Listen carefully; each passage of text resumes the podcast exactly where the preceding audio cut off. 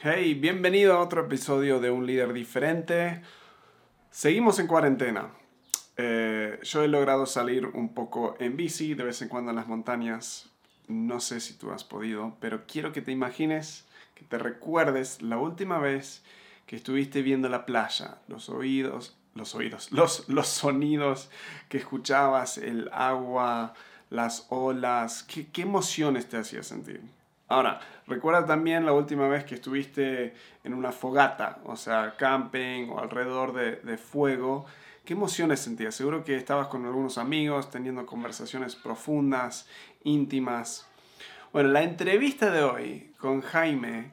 Eh, Jaime es increíble, es un tipazo. Lo encontré, acá hablamos un poco en la entrevista cómo lo encontré, eh, pero en Instagram y lo vengo siguiendo. Mucha energía, mucha buena onda ellos tienen una consultoría, una empresa que, se enfocan justamente en traer pedacitos de esas emociones, esas cosas que sentimos en la naturaleza, él, lo llama biofílico, ah, estas cosas biofílicas y traerlo a tus espacios de, tu casa, de trabajo. es fascinante, tengo acá algunas estadísticas que no los terminamos mencionando en la entrevista, te lo quiero mencionar ahora. Beneficios de la biofilia en la empresa. Aumento de la productividad un 17%. Cuando integras cosas como agua, piedras, algo de fuego, luz, plantas, todo esto, la productividad puede aumentar un 17%. Aumento de la atención y concentración, 30% y disminución del estrés un 47%. Lo menciono en la entrevista, pero en mi caso yo siento eso. Cuando estamos en una casa donde hay mucha luz, donde hay algo de verde, me llena de energía. Eh, y eso que yo no soy muy místico, soy bastante concreto, pero la naturaleza nos ayuda tanto. En esta entrevista nos habla Jaime de mucho de esto, nos habla también de eh, claves para la felicidad, o sea, es una persona que se enfoca mucho en eso y lo notas en su vida. Y también para emprendedores esta es, fascinante porque él habla de que hoy en día nos nos da claves, primero nos da claves de cómo, cómo empezar a avanzar, cómo descubrir eh, tu idea de negocio, tu proyecto, si no estás seguro en, eso. Nos da creo que tres o cuatro como tips y consejos para ayudarte, enfocarte y saber cuál es eh, esa idea de negocio que va a funcionar. Y una de las cosas que dices, no te preocupes tanto por el dinero porque hoy en día podés generar dinero con casi cualquier idea. Nos cuenta de todo eso en la entrevista Espero que te guste. Si te gusta esto, eh, estos eh, videos, estas entrevistas que estamos haciendo, comparte con un amigo, dale like, síguenos en redes. Tenemos dos podcasts adicionales. Una familia diferente, que estamos filmando yo y mi esposa Hailey, estamos ayudando a familias, parejas, a estilos de conflicto, lenguajes de afirmación, cómo comunicar mejor, cómo resolver conflictos, cosas para padres, mucho ahí hay. Y recién estamos arrancando, cuando esto sale ya va a estar en vivo, un emprendedor diferente. Esto es con mi amigo Agustín, que está en Argentina y está solo enfocado en cómo ayudar emprendedores a arrancar su idea y realmente desarrollarla y hacerla crecer. Estamos arrancando los primeros episodios eh, hablando del mapa del emprendedor, desde quiero emprender pero ni tengo una idea todavía hasta tengo una empresa eh, funcionando. Hay varias etapas ah, del mapa del emprendedor que te va siguiendo. Por ahora te dejo con mi entrevista con Jaime. Bueno, Jaime, estamos ya grabando en vivo, recién nos conectamos por primera vez y ah, gracias por estar acá en el, el podcast de un líder diferente en cuarentena. Gracias a ti, Walt. Encantado de estar aquí como invitado. Mira, yo honestamente no sé cómo te encontré. O sea, estaba hace, hace unos meses atrás. Eh, cada vez he vivido, me crié en Argentina, eh, estuve en Estados Unidos, cuando me mudé a Uruguay, una de las cosas que me ayudó en 2012 eh, conocer a todos era Instagram y buscar y buscar y ver y, y, como que te empieza a abrir el panorama. Cuando llego a México, hace como dos años, empiezo a hacer parecido lo mismo. Eh, y hace unos meses atrás, no sé si iba a ir a Monterrey, porque tú estás en Monterrey, ¿no? Si no me así es, así es. Okay. no sé si iba a ir ahí, pero te encontré tu perfil y te empecé a seguir como medio al azar y empecé a ver tus stories y todo y, y me fasciné, o sea, porque es, ¿conoces al youtuber Casey Neistat o no? ¿Lo ubicas a él, Casey Neistat? Me suena mucho, uno, uno de, de risa. Sí, es uno, es un youtuber, tiene como mi edad, más 37, 38 por ahí. Es uno de los mejores youtubers a nivel de su storytelling. Es uno que realmente hizo un cambio, un paradigma enorme. Si pones K, eh, digo C-A-S en Instagram, te aparece. O sea, es uno de los top, es uno de los, los... Y, pero tiene pelo también, medio loco siempre, o sea, el pelo para arriba, los lentes eh, y súper energía. Y yo dije, bueno, Jaime es el Casey Neistat mexicano. Eh, claro, ya, ya lo ubiqué, ya lo ubiqué. Es el, una vez me tocó ver un video de él grabando en un avión. Sí. Apasionado de que, wow, vean esto. Y, y sí, sí, como asombrarte de cada detalle, ¿no? Sí, y me encanta tu energía, me encanta seguirte, o sea, eh, me, me ha inspirado un poco, o sea, eh, eh, también, a ver, voy a, voy a hacer más, contar más, algunas cosas, así que eh, quiero escuchar tu historia porque no la conozco, o sea, fundaste Wichol, en Instagram están en como soy Wichol, pero contame cómo te metiste en todo esto de, de, biofílico, que también vos me enseñaste lo que es biofílico porque yo no sabía nada de, de todo esto. ¿Cómo arranca todo esto? pues encantado de estar aquí de veras como invitado y, me emociona mucho que personas como tú, que siempre están en, movimiento y en constante aprendizaje de nuevas personas, pues hayamos, hayamos llegado a conectar, ¿no? Y créeme que, que yo también seguro he aprendido y voy a aprender algo de ti en, este, en, este, en esta videollamada, podcast, slash, conferencia. Eh, y, pues bueno, te platico cómo empezó todo con Huichol. Yo desde pequeño siempre me ha gustado la naturaleza, las ranas, eh, la aventura, estar en los lagos, o sea, siempre me iba, mis papás me llevaban a cualquier lado, ya sea o a casa de una tía que tenía un lago y ahí tenía ranas y tortugas y peces, y eran los momentos más felices de mi vida, ¿no? Este, o igual, eh, mi papá se iba a jugar golf y me acuerdo que yo lo acompañaba y me llevaba a un, específicamente en, un campo de golf, en ciertos hoyos ahí del golf, habían unos lagos. Entonces ahí me dejaba y me la pasaba horas y horas viendo y escuchando y atrapando a, todas las ranas y los anacuajos y los sapos y los peces y las tortugas viendo todo lo que había ahí. Y esos eran mis tiempos de, mayor felicidad. Entonces, desde pequeño siempre me ha gustado todo esto. Este, y fui creciendo, eh, siempre me han gustado también los carros, la tecnología, la innovación, eh, investigar, todo, todo el tema de la energía renovable sustentable ya más grande, ¿verdad? Este, me metí a estudiar ingeniería, ingeniería este, mecánica administrador y, ahí fue mucho por el tema de, bueno, quiero ser ingeniero, pero también me gusta la tecnología, pero también me gustan los carros, me gusta cómo funcionan las máquinas. Este, y poco a poco fui descubriendo que la naturaleza es algo que, que lo traigo de raíz. Este, desde mi abuelito le gustaba mucho todo el tema de la naturaleza, hasta mi papá que me llevaba al monte a investigar y cosas así. Pero luego también vi que las personas eh, han perdido esa conexión con la naturaleza y han perdido esa sensibilidad o esa, ese asombro, ¿no? Por, por tanto que nos ha dado la naturaleza. Mientras yo estudiaba, mi hermana realmente fue quien fundó Huichol. Ella empezó la marca, el concepto y todo. Ah, y luego me habla y me dice, oye, ¿te quieres sumar? Esto es algo que, que pues necesito que alguien me eche la mano, ¿no?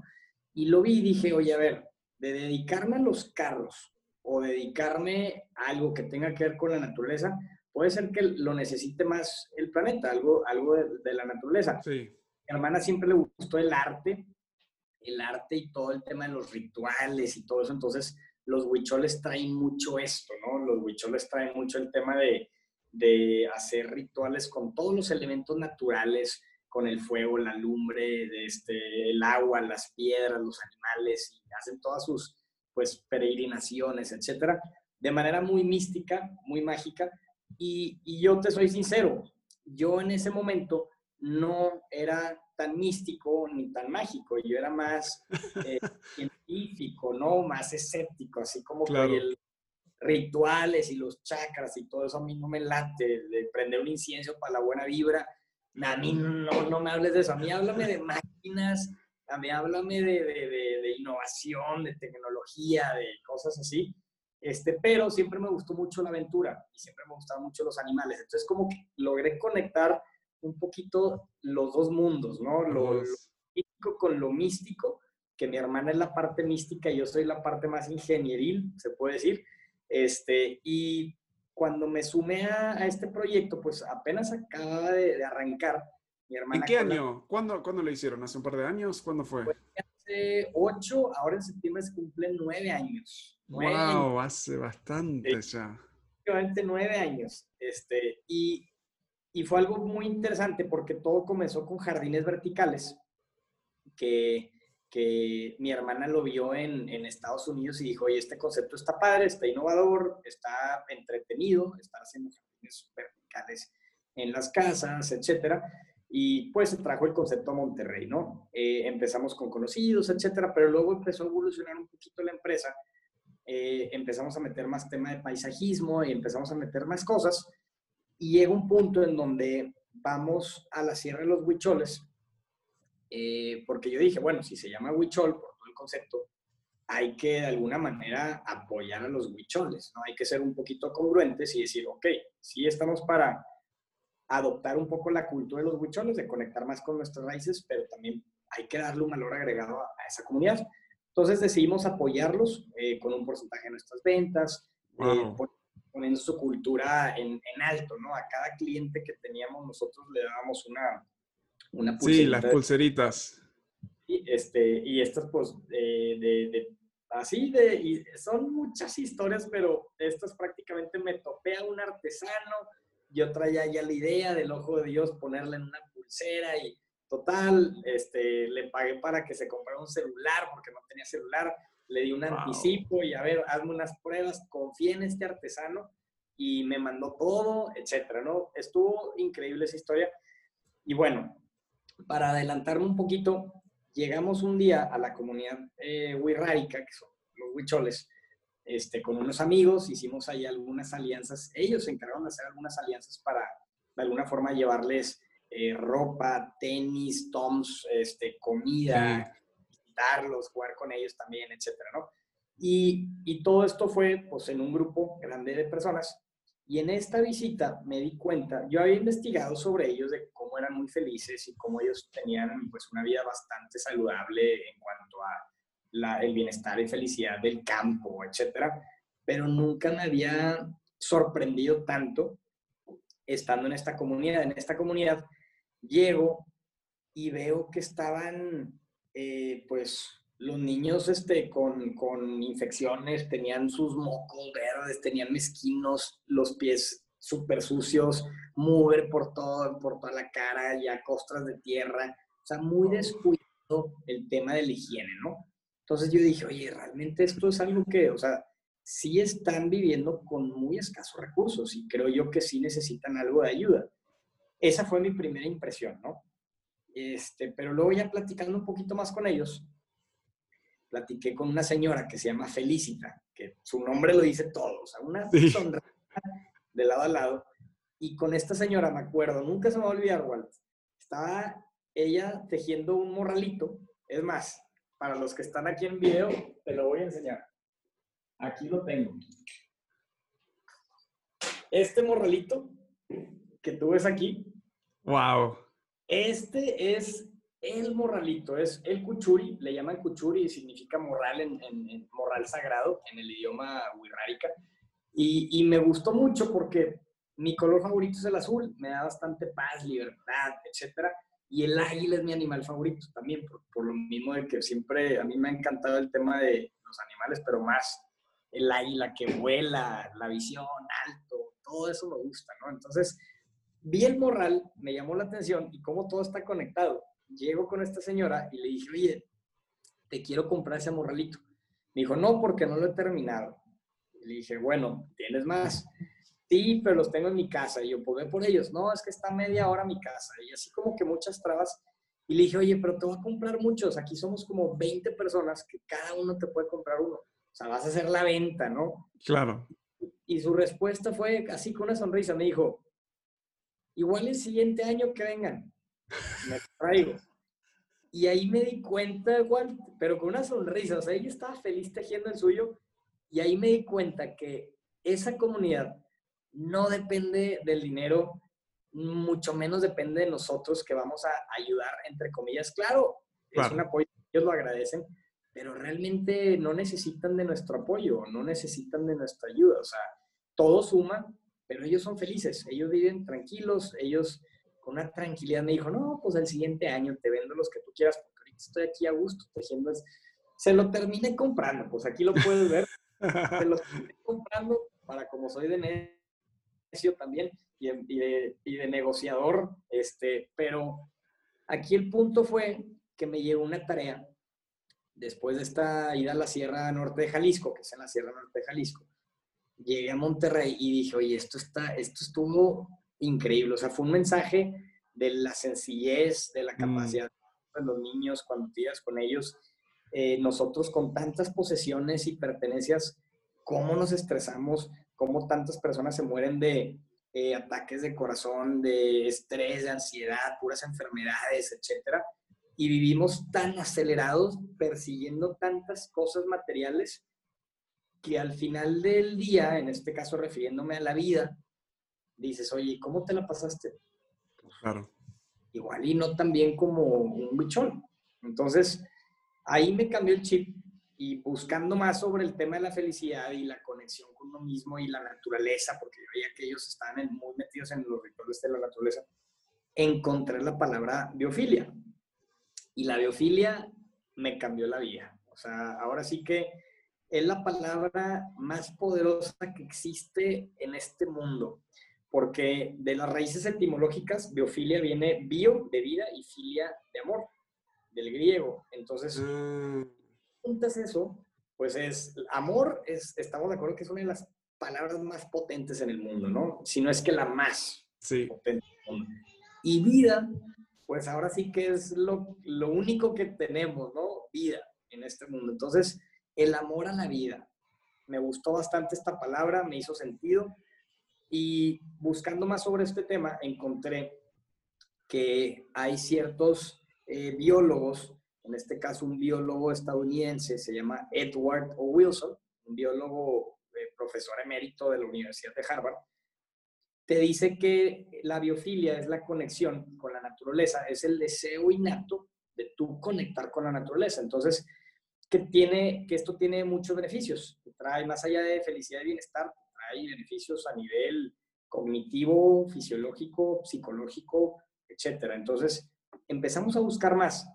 Y ahí fue cuando dimos un twist a la empresa de Huichol. Dijimos, oye, a ver, en lugar de hacer muros verdes o jardines verticales o paisajismo, vamos a hacer consultorías biofílicas. Vamos a ir a detectar a cada entorno de cada persona cómo está su lugar para ver qué es lo que tiene de naturaleza, qué es lo que le hace falta y cómo la vamos a poder aplicar. Eso que le falta, cómo lo vamos a integrar. Si es agua lo que le falta, puede ser desde una cascada, un lago, una alberca, una fuente o un jarrón con agua, ¿verdad? Entonces, o una pecera, ¿verdad? Y ahí pues son varias cosas. la pecera con piedras, con peces, entonces ya tienes piedra, agua, fauna, etc. Entonces, le dimos un twist a, esta, a este concepto, a Huichol, bien interesante, y, y fuimos, hemos ido descubriendo cada beneficio y cada ventaja que esto trae. Y hoy en día, pues Huichol ya ha migrado, se ha reinventado muchas veces a un punto este, en el que llegas a, decir, oye, pues somos la primer consultoría biofílica en México, porque no existe, no existe este concepto. Y pues es una mezcla de tres profesiones, yo siempre lo puedo, lo puedo describir así. Algo de paisajismo, algo interiorismo pero también algo de la psicología de la felicidad y el, y el bienestar. O sea, dime cómo está tu entorno y te diré cómo estás tú. Entonces, eso lo hemos ido plasmando en cada cliente que, que nos habla, que nos busca o que tenemos, eh, desde casas hasta hoteles, pues, para ver toda la experiencia del usuario o toda la experiencia del usuario en un restaurante o en una oficina o en una empresa, etcétera. Y pues fue así como, como descubrimos la biofilia. Entonces, es una historia que, que me gusta mucho contarla porque creo yo que quien se merece el gran mérito aquí son los huicholes al final del día. O sea, gracias a ellos, mi inquietud de, de, aventurero, de haber investigar y explorar más, me llevó a, a esto, a lograr un descubrimiento que ya existía, pero que realmente está en semilla, o sea, en calidad de semilla. Todavía no se conoce bien en el mundo esto.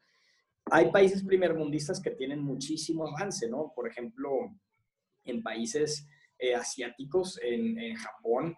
Sí, ellos mucho. En mucho. Aún Singapur, que es ciudad enorme, tienen de todo, o Singapur, sea, claro, cuando fui. Tienen sí. mucha y, y, ellos ya ellos ya lo tienen muy presente. Por ejemplo, aquí aquí la tendencia, lo que viene en México es el tema de la construcción sustentable y todo eso sí. con el certificado LEED, lo de Leadership in Environmental Energy Design. ¿verdad? Este, dime cuántos paneles solares tienes sí. y te voy a decir qué tan bueno eres y te voy a dar una calificación. Pero, pero lo que más viene aquí realmente es qué tan biofílico está tu entorno. O sea, ya en Singapur mismo te dicen, ya lo del certificado LEED, pues va de cajón, va por deporte. O sea, casi, casi el que no tiene un certificado LEED ya es un naco, ¿verdad? Que no cuida el planeta. Claro, claro buscan qué tanta naturaleza y qué tanta vida tienes tú en tu entorno, porque eso significa amor a la vida o calidad de vida en tu hotel, en tu restaurante, en tu oficina, tu, empresa o tu casa. Entonces, pues es algo que, que, que, lo fuimos conectando así al día de hoy, pues somos este, una consultoría virtual. Ahora en la cuarentena tuvimos que migrar todo de manera virtual. Entonces, lo que hacemos es así, videollamada, nada más que yo te empiezo a decir, Walt, llévame a la sala. Wow. Muéstrame qué tienes en las paredes, qué tienes en el suelo, qué tienes acá. Y ahora llévame a tu terraza, y llévame a la cochera, llévame a las habitaciones para ver todo lo que tienes ya de naturaleza integrada y yo voy haciendo como un diagnóstico, ¿no? Y al final te entrego un dictamen como un doctor, pero en lugar de una receta de medicinas, es una receta de todo aquello que tú debes pues no de tomarte, sino de instalar ahí en tu casa. Increíble, increíble. ¿Y cómo, o sea, me imagino que nunca se te hubiera, bueno, la historia como más o menos la da, pero ¿a qué edad arrancaste todo esto? O sea, con tu hermana, ¿a qué edad más o menos tu hermana te jaló para ahí, para empezar todo? Fíjate, yo desde pequeño siempre he sido muy inquieto en el tema de, de emprender y hacer negocios y todo eso, ¿no? Entonces, siempre tuve así como esa inquietud de hacer cosas. Desde chiquito, este, era así como el ayudante, ¿no? De la oficina de mi papá y me ponía tareas, de, yo creo que seis años, siete años, me decía, ándale, ve y tráeme estos paquetes del pasillo de allá y te pago un peso por cada tantos paquetes que me traen. Todo eso me llevó a ser muy así y, y he tenido más negocios desde antes. Este, unos funcionaron, otros no funcionaron, unos claro. fracasaron, pero me llevaron a éxitos bien padres y bien diferentes. Pero al día de hoy, pues Huichol es el que más ha, más ha funcionado, más ha, ha, durado y más me ha enseñado y más hemos impactado, ¿no? Eh, ¿Cuándo empezó todo esto? Pues desde hace ocho años. Yo tengo ahorita 30 años, desde mis 22 años. Mis 22, 22 años. 23 años, más o menos. 23. Sí, este, y, y creo yo que eh, el, el, brinco fue cuando me cayó el 20 de que a mí tanto que me encantan los carros y todo eso, llegué a, yo estuve viviendo en Alemania un tiempo y ahí estuve trabajando en Bosch. Y mientras yo trabajaba en el sector automotriz, este, hacíamos sensores de oxígeno para ver qué tanto oxígeno y tanta eh, eh, combustible se mezcla para una, de la manera óptima hacer esa, esa combustión, ¿no? Y, y para cada carro tiene su, su, porcentaje diferente, etcétera. Y eso pues es cuidar el medio ambiente, cuidar la eficiencia del carro, etcétera, etcétera. Pero en la intranet yo investigaba mucho ahí en mis tiempos libres todo sobre la energía renovable, sobre lo eólico, lo solar, todo, todo, todo lo que se pudiera trabajar. Bicis eléctricas, o sea, en algún momento me empecé a meter ahí. Llego a Monterrey después de, de, estudiar allá y de trabajar, me gradúo y veo que ya había como 22 empresas de paneles solares eh, para ese entonces. Y, y, yo, yo quería poner una y dije, no, o sea, es algo que ya, ya hay mucho, ¿no? Y jardines verticales no había. Había una, dos, tres, o sea, muy poco todo México. Entonces dijimos, por ahí es.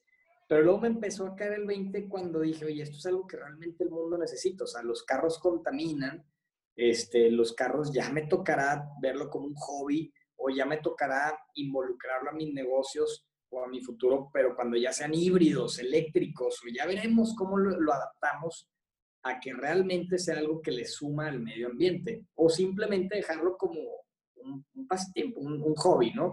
Este, y decir, cualquier persona que dice, oye, pero no tiene nada que ver lo que te gusta de los carros con lo que haces de la naturaleza.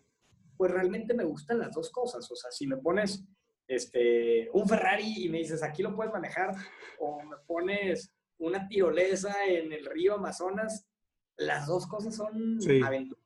Al final de, lo que me gusta es la aventura, este, la adrenalina y todo eso. Entonces, creo yo que combinarlo es la mejor, eh, el, mejor descubrimiento que he hecho yo. Al principio sí me empezaba un poquito, decía, híjole, es lo que el mundo necesita, pero no, no tiene que ver con carros o no tiene que ver con tecnología.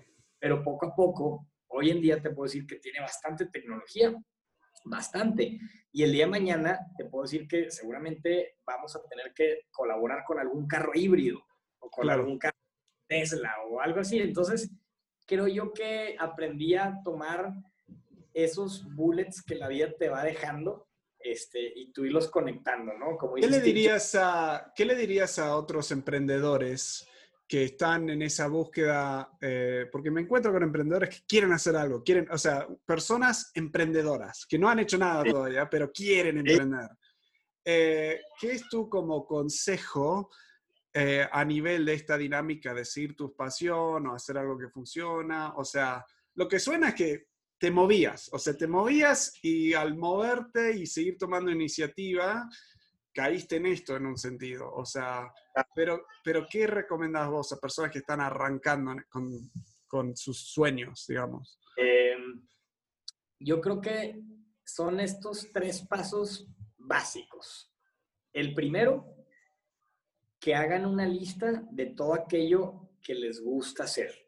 Bueno, el paso cero es experimentar, porque hay personas inclusive que nos pueden decir, pero es que no sé qué me gusta, Jaime, o no sé qué me gusta, Walt.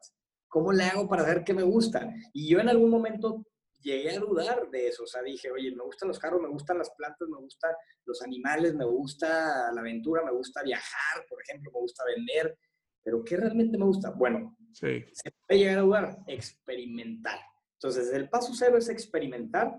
Paso uno es, ya una vez experimentando, podemos ir descartando y, y, y yo diría ahí, sumo a eso, porque muchos dicen, ¿y qué si, si elijo mal? Vas a elegir mal. O sea, al principio vas a elegir mal, te vas a arrepentir y, y si lo haces cuando tenés 20, 21, 22, 23, aún 30, o sea, ¿qué?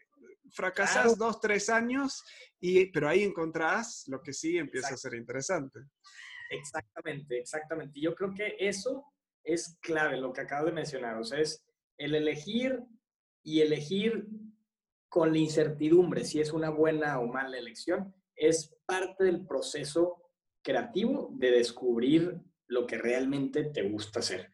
Y, y, ese es el paso uno, hacer una lista de todo aquello que ya definiste. Esto me da vida. En el momento que lo hago, me da vida. Entonces, por poner un ejemplo, a mí me da vida eh, hacer el ecoturismo. O sea, no es lo mismo viajar en ciudades tipo Nueva York a que irme a Chiapas, a la selva lacandona, o, o irme a cualquier playa en, Tulum o, Bali, o sea, puedes irte a cualquier lado, tú, tú, tú lo ves y ya sea exótico, no exótico, local o internacional, pero el ecoturismo me encanta. Y luego, cualquier aventura que tenga que ver con naturaleza, el buceo o el skydiving, que es algo de adrenalina, pues, estás en las nubes, literalmente. Entonces, todo eso, eh, ayudar a las personas, digo, sonará muy cliché.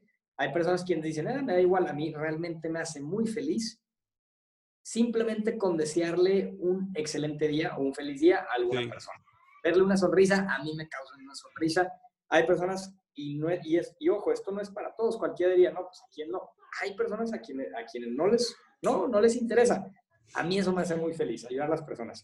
Con lo mínimo que puedas y con lo que tengas.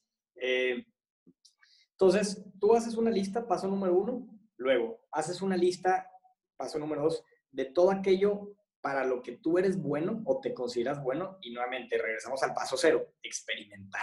Igual, igual uno piensa que es muy bueno en esto y, no, y en esto y no, y en esto y sí, o en esto no, pero termina siendo sí. Entonces, ahí es el, el, el, paso número uno, hacer una lista de lo que te gusta. Paso número dos, hacer una lista de todo aquello para lo que eres bueno, te consideras bueno. Sí. Y el paso número tres es, ya una vez que tienes esas dos cosas, hacer una lista de todo aquello que tú crees con quien puedas colaborar o a quien puedas aportarle valor.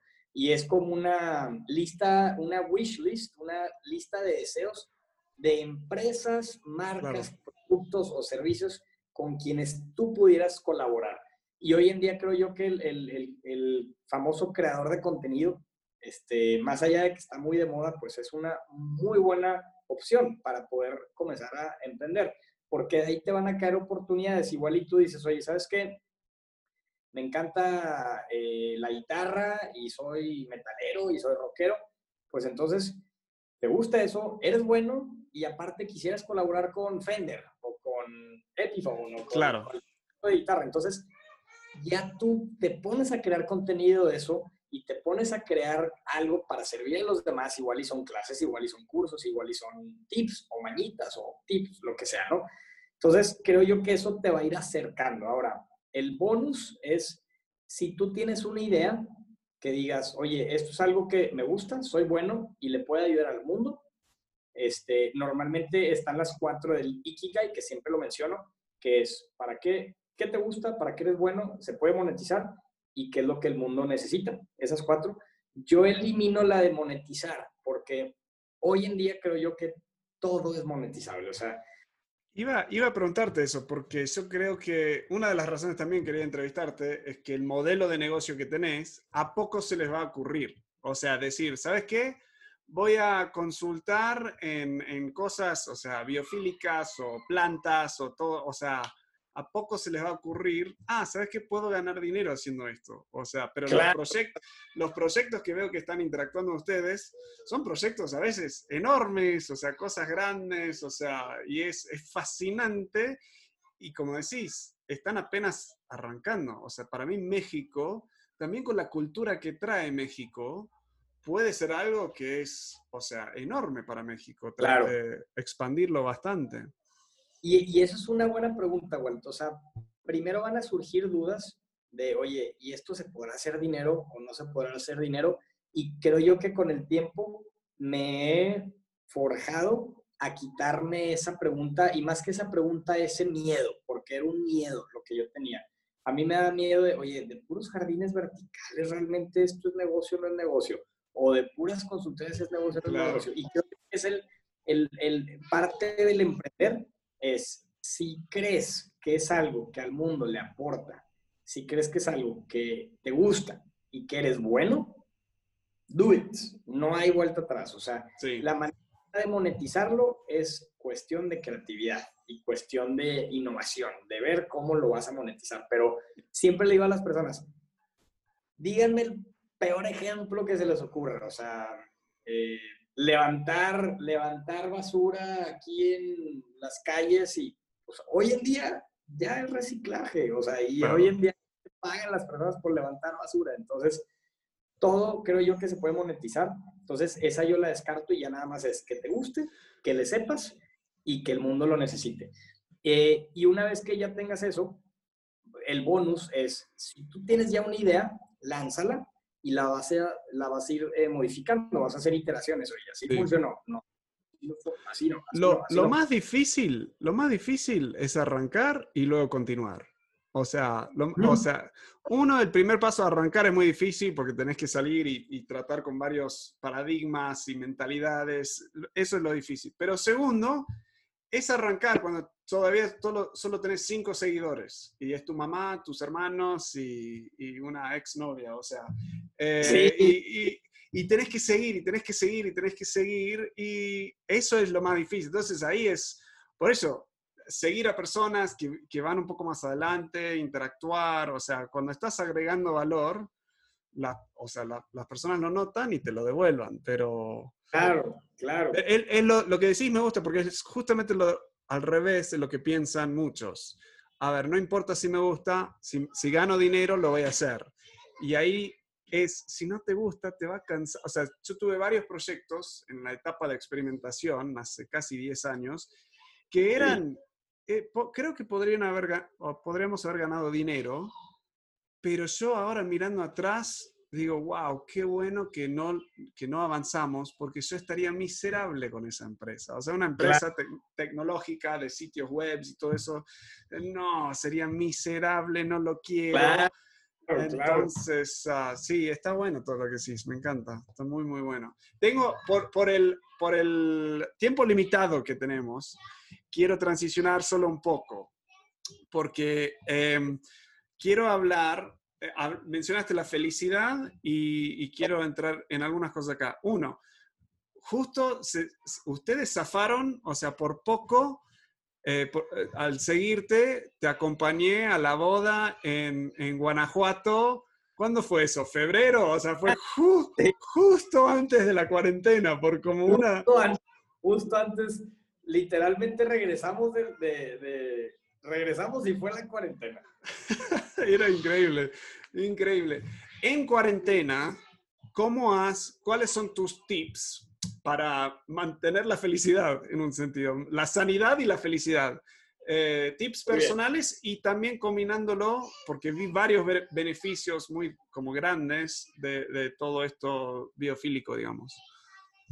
Muy buena pregunta, Walt. Eh, y sí, tienes razón. Esa boda que fuimos ahora en Guanajuato, prácticamente regresamos y, empezó todo el tema del coronavirus. O sea, fue tiempo, una escapada, una última escapada antes de todo esto de la pandemia. Eh, y mira, ¿cómo realmente lo puedo ver yo? La biofilia la podemos aplicar eh, en dos aspectos en nuestra vida. Uno, es en el entorno, que es justamente lo que hacemos en Huichol, en la empresa, es cómo rodearte de vida para tu bienestar y tu felicidad. Y esto es bastante sencillo. Empezar a detectar todos aquellos elementos naturales que tú tienes, todos los elementos, hacer una lista. ¿Tengo agua? No, pues que sí, pero en mi regadera, ok, no cuenta. Pongamos agua de una manera más creativa, ¿no? Nada o algo así. ¿Tengo madera? este, pues sí, es el piso, ok, va. Tengo piedra, eh, pues puede ser las paredes, pero bueno, mejor hay que poner un cuarzo bonito, o sabes qué, igual una maceta con unas piedras, este, o algo así. Tengo fuego, no, pues que tengo la luz del sol, ok, perfecto, ya, ya, palomeado, ¿no? Entonces tú vas detectando y entre más elementos naturales tengas, más vida vas a tener y vas a tener un entorno mucho más sano. Ahora, tú en esto eh, existe mucho el tema de, eh, está muy presente el tema de la psicología ambiental, o sea, cómo se comporta, y no solamente el ser humano, cualquier elemento natural, eh, vivo, un ser vivo, o sea, desde un animal, un insecto, cómo se comporta en su entorno, ¿no? Entonces, entre más armónico tengamos el entorno, mucho más vamos a fluir nosotros. y cada elemento natural tiene su beneficio. Por ejemplo, el agua, el agua te ayuda mucho a fluir en ideas, pero también en problemas. O sea, yo tengo este problema y tengo este estrés y tengo esta ansiedad, el agua ayuda a fluir. O por ejemplo, el fuego. El fuego te ayuda a hacer todo un momento mucho más cálido, pero no físicamente por el calor, sino por el tema que desde, desde los indios que tenían sus fogatas, eso les da protección. Entonces, el fuego inconscientemente al ser humano le da protección. Entonces, al tú prender una vela, no necesitamos prender la fogata al lado de ti, este, aquí en la silla, con una vela, una vela es suficiente para tú inconscientemente sentirte más protegido. Y tú al sentirte más protegido, entras en un, en un estado más de confort. Y entonces ahí empieza nuevamente. Tus ideas fluyen mejor, tu hasta presión arterial, tu, todo tipo de sistema inmunológico, de todo lo que tengas en tu sistema inmune, se eleva. Eh, aromas, por ejemplo, las aromas, si tú utilizas en el día cítricos, naranja, limón, cualquiera de esos, te va a dar bastante energía. En la noche, si tú usas eso, probablemente no vas a poder dormir muy bien. Ahí en la noche hay que utilizar lavanda para desinflamar y relajar, este, menta para despertar la creatividad y aventarnos un sueño bien profundo. Este, entonces hay ciertas aromas que te pueden, que te pueden servir en la mañana y otras en la noche, etcétera, ¿no? Entonces tú vas integrando sonidos también. Este, entonces, hacer un ambiente biofílico, me refiero lleno de vida, en, en tu entorno es lo mejor que les puedo recomendar. Y ahora, la otra parte es la biofilia en uno mismo. ¿Cómo se aplica la biofilia en uno mismo? Es todo lo que salga de ti para hacia, hacia afuera tiene que ser biofílico. ¿A qué me refiero con esto? A que estemos conectados con nosotros mismos, con la comunidad y con el medio ambiente, con la naturaleza. Y esto lo logramos por medio de hacer todo aquello que nos gusta, que nos dé vida, comer todo aquello que nos dé vida, eh, ejercicio, dormir, todo aquello que realmente sea darle vida a tu misma persona, ¿no? ¿Qué sería un ejemplo de algo no biofílico? Eh, tomar, por ejemplo, tomar alcohol. Y conste que yo lo hago, yo lo hago, no lo hago siempre y no lo hago. Lo, vi en, e, en, esa boda. en esa boda. Por ejemplo, en esa, boda no fue nada biofílica. Entonces, ese tipo de cosas, eh, fumar, cigarro, este, o drogas o cualquier tipo de esas cosas, pues es algo antibiofílico porque estás atentando contra tu vida, tu cuerpo. Cualquiera puede decir, oye, qué exagerado. Pues sí, pero realmente hasta comerte una pizza puede ser no tan biofílico porque tiene mucha grasa y bla, bla, bla. Ahora, no estoy diciendo, no, estoy, no soy la persona perfecta y, no digo que yo no como pizza ni no tomo. Yo me echo mis cervezas con mis amigos, yo me como mis pizzas. Este, sí, pero moderación, la palabra clave es ser moderado en eso.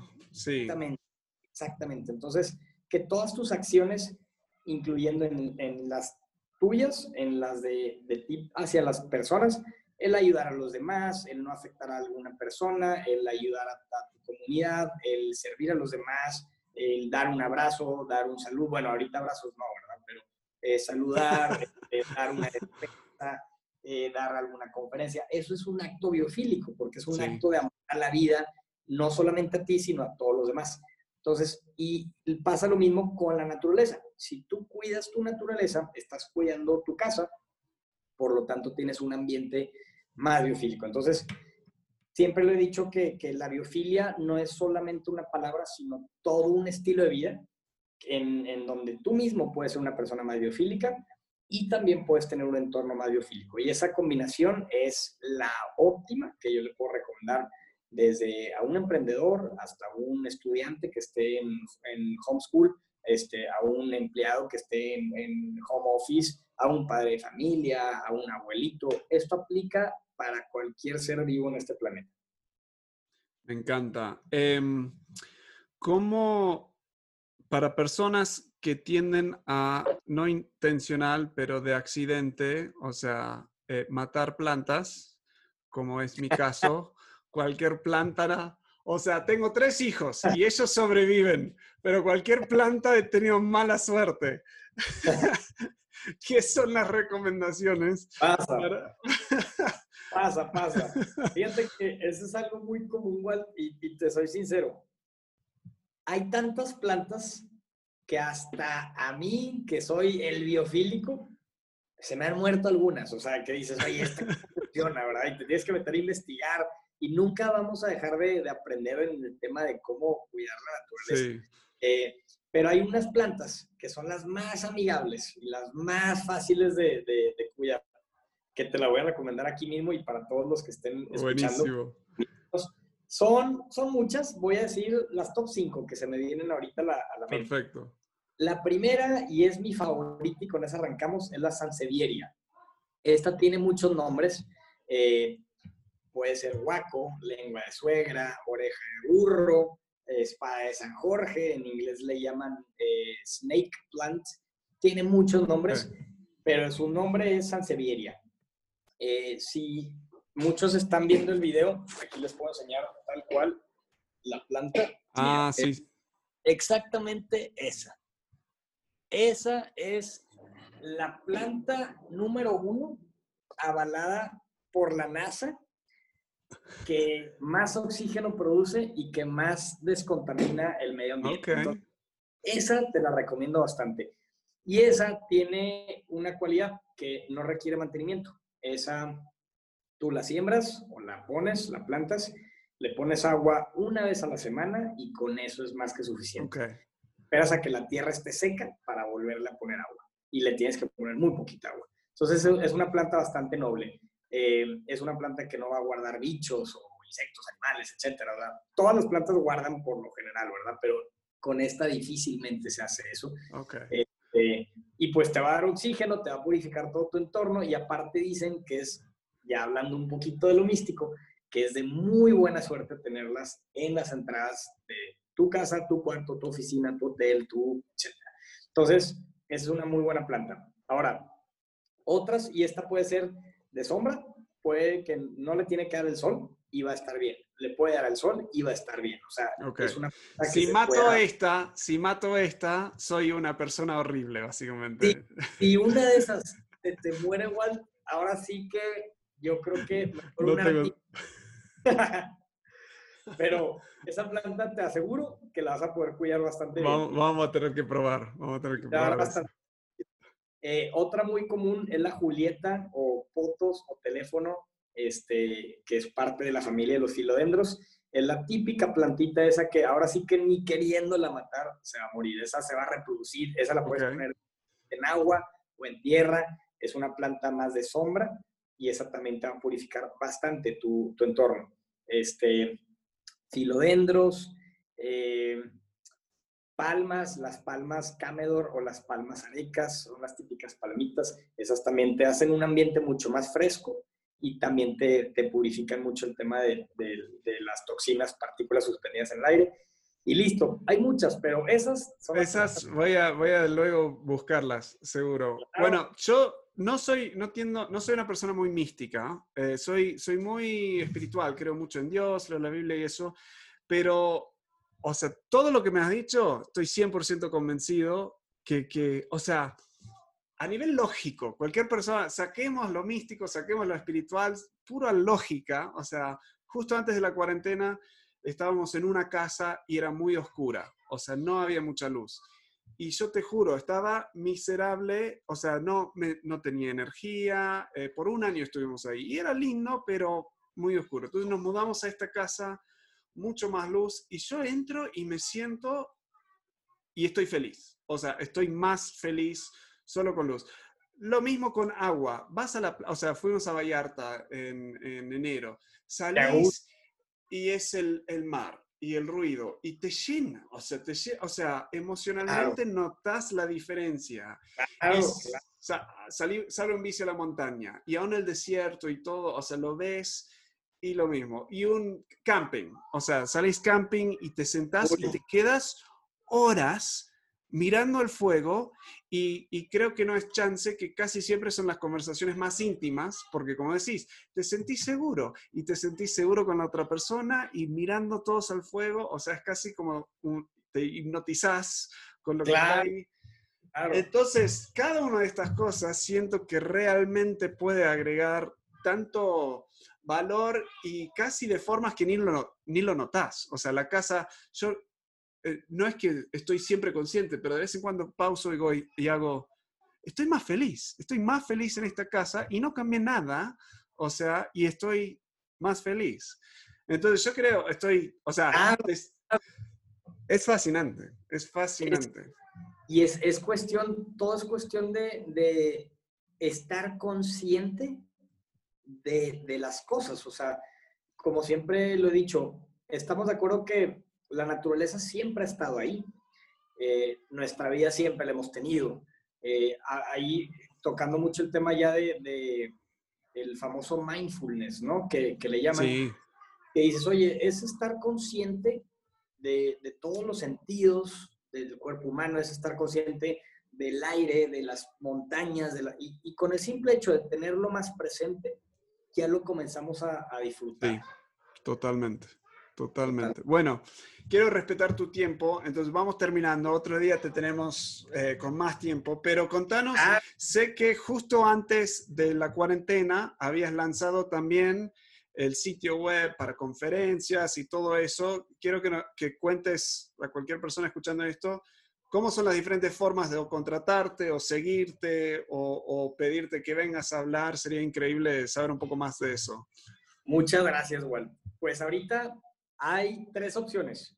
Bueno, ahori- ahorita con cuarentena las conferencias eh, en pre- presenciales no, no existen, ¿verdad?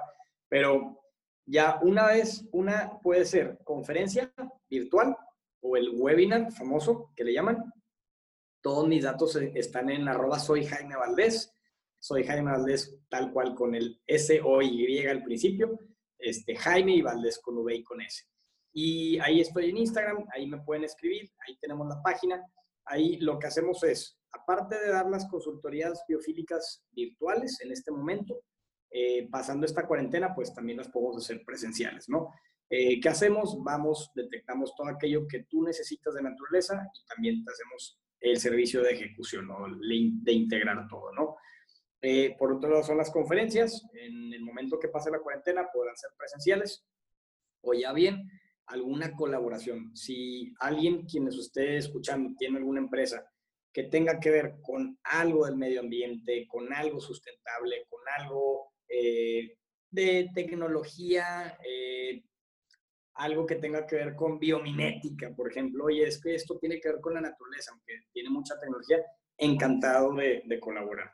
Este, ahorita en proyectos realmente son las consultorías, las conferencias, viene un libro próximamente, este libro ya estoy ansioso Eso. por sacarlo y ese libro pues lo vamos a convertir en algún momento en, en algún podcast. Todavía falta, pero primero ese libro. Eh, y ya en un viene un curso, el curso me encantaría haberlo tenido listo para esta cuarentena, eh, nos, nos hubiera encantado a todos, ¿verdad? Pero pues ese todavía falta, este curso va a partir un poquito después de que saquemos ya el, el libro, este, creo yo que primero lo vamos a hacer de manera digital para poder este, llegar a más personas de manera más sencilla en esta, en esta época de cuarentena, este, y listo. Perfecto. Bueno, cuando tengas el libro y capaz el curso, te tenemos que invitar de nuevo.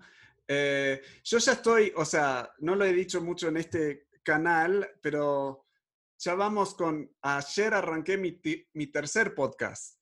O sea, tengo, tenemos esto, un líder diferente, entrevistando a líderes, tengo una familia diferente, que, que está también en el mismo canal de YouTube, con mi señora hablando y arrancamos yo a las seis y media de la mañana grabando el podcast de un emprendedor diferente. Entonces vamos a tener mucho de diferentes formas de, de tenerte para que, que puedas compartir Buenísimo. del libro, del curso y todo eso. De hecho, qué bueno que lo dices, Wal. En las conferencias, ahorita, hoy por hoy, tengo tres conferencias. Una es creando líderes biofílicos, que es el tal cual el emprendedor, ¿no? Y me gusta mucho el tema del emprendedor. Y esa va más destinada a jóvenes desde los 18 a los 30, 35 años, este, universitarios, escuelas, etcétera y es creando líderes biofílicos. Cómo hacer algo que realmente tenga éxito personal, pero también impactar positivamente al tema social o ambiental. Esa me gusta mucho. Luego está la otra que es creando empresas más biofílicas, que es ya para corporativos, es mucho más empresarial, eh, para concientizar un poquito más toda la cultura dentro de una empresa. Esto lo damos directamente a las empresas. Y, ahí, o sea, el, el, beneficio, o sea, promocionándote ahí, por lo que vi, en, y no lo tengo acá, entonces no me acuerdo los números, pero si lo quieren ver es en wichol.com.mx, las estadísticas, el nivel de productividad que sube, el estrés que baja y había uno más, o sea, es fascinante. Sí, sí, sí, el estrés, productividad y el bienestar, o no me acuerdo cuál pusimos ahí en la, en la página, pero son muchos realmente que, que impactan positivamente a, la empresa. Y luego estamos, ya sacamos la otra, que es para los niños, que esto es más para las ah. escuelas, eh, escuelas y primarias, etcétera, que es creando a los futuros biofílicos del mañana, o ya ni me acuerdo cómo le pusimos de nombre, pero es algo muy apegado de crear conciencia a los niños, porque los niños realmente son quienes tienen el planeta en sus manos. Entonces es mucho integrarles esta cultura con, con peras y manzanas este, desde niños, ¿no? Qué bien, me alegro. Bueno, tantas preguntas, pero vamos a dejarlo para otra, otra sesión. Mi última, y no tiene nada que ver con lo que venimos hablando, pero he visto en el fondo, es, parece King Tut, el, el, el faraón. ¿Has ido a Egipto? ¿Te gusta Egipto? Porque yo fui con mi señora en nuestra luna de miel, fuimos al Mar Rojo, hicimos Cuba en el Mar Rojo y nos metimos en las pirámides. Así qué que increíble, qué increíble. Hicieron buceo en el Mar Rojo. Es increíble. mi primera vez haciendo buceo y lo hice en el mar. Y, o sea, hicimos trampa en que quiero certificarme porque nunca lo hice. Había un tipo atrás mío controlándome todo, pero me permitió, o sea, bajar 30 metros y ver de todo increíble. No lo puedo creer. Qué increíble aventura. Ahora sí que hablando de aventuras, yo fui, fui, pero no fui al Mar Rojo a, bucear. Me hubiera encantado pero sí tuvimos la oportunidad de, de estar ahí en las pirámides de Giza y todo eso. Eh, hay, un, hay un programa del TEC de Monterrey, ahí estuve estudiando, este, que se llama PLAY, Programa de Liderazgo Empresarial Internacional. Y es un programa que prácticamente tú buscas a una empresa para representarla en el extranjero y entonces tú vas como empleado, ¿no? Este, tú le vas a hacer algún trabajo a esta empresa, ya sea búsqueda de clientes, búsqueda de proveedores, un estudio de mercado a ciertos sectores específicos. Yo me fui tres veces a este programa, me hice fan de este programa. Wow. Y gracias a este programa tuve la oportunidad de conocer muchos países y negociar con rusos, con turcos, con árabes, con traductores. Este, en ese momento yo tenía 20 años, 21 años, y ya me encontraba en... ¡Qué aventura! con personas así, con traductores, ¿no? Este, estuvo esa historia, luego nos, las, nos la aventamos en el podcast de, emprendedores. Perfecto. Y eso está buenísimo. Pero sí es un programa muy padre, logré conocer muchos lugares y muchas personas. Al día de hoy ya son 49 países y mucho es gracias a ese proyecto, a ese proyecto. O 20 países con ese proyecto. Sí. Increíble. Bueno, Jaime, gracias por estar acá. Te dejamos con tu agenda ocupada, pero vayan a Soy Jaime Valdés. Vamos a dejar todos los links abajo y seguro que vas a estar de nuevo por estos canales de YouTube y Spotify y todos lados. Así que gracias por tu tiempo, gracias por estar y compartir todo. Muchas gracias a ti, Walt. El gusto es mío y, créeme que ahora a la próxima hora me toca a mí entrevistarte este, para conocer un poquito más de ti también y que me platiques este, todo, todo, tu, todo tu recorrido para, para ver qué, cómo podemos inspirar a mi audiencia biofílica. Vale, brother, me encanta. Un abrazo. Un fuerte abrazo, Walt. Que estés muy bien. Muchas gracias. Bueno, espero que te gustó la energía que trajo Jaime, eh, la buena onda. Seguilo en redes, tiene muy buenas historias, hace lives, hace cosas. Siempre está, como vieron acá, siempre está buscando agregar valor a otras personas cuando terminamos la, entrevista, él tomó el tiempo para pedirme que le explique más de, un líder diferente que estamos haciendo y me dice simplemente para ver cómo o cuándo te puedo conectar con otros. Entonces lo notas, siempre está buscando oportunidades de ayudar a otras personas. Así que Jaime, gracias por tomar el tiempo de estar acá con nosotros en el podcast. Gracias por todo lo que estás haciendo eh, en el mundo. Eh, y a todos los demás, sigan el ejemplo de Jaime. eh, busquen agregar valor a las vidas de, de otras personas. Eh, y bueno, te veo en la próxima.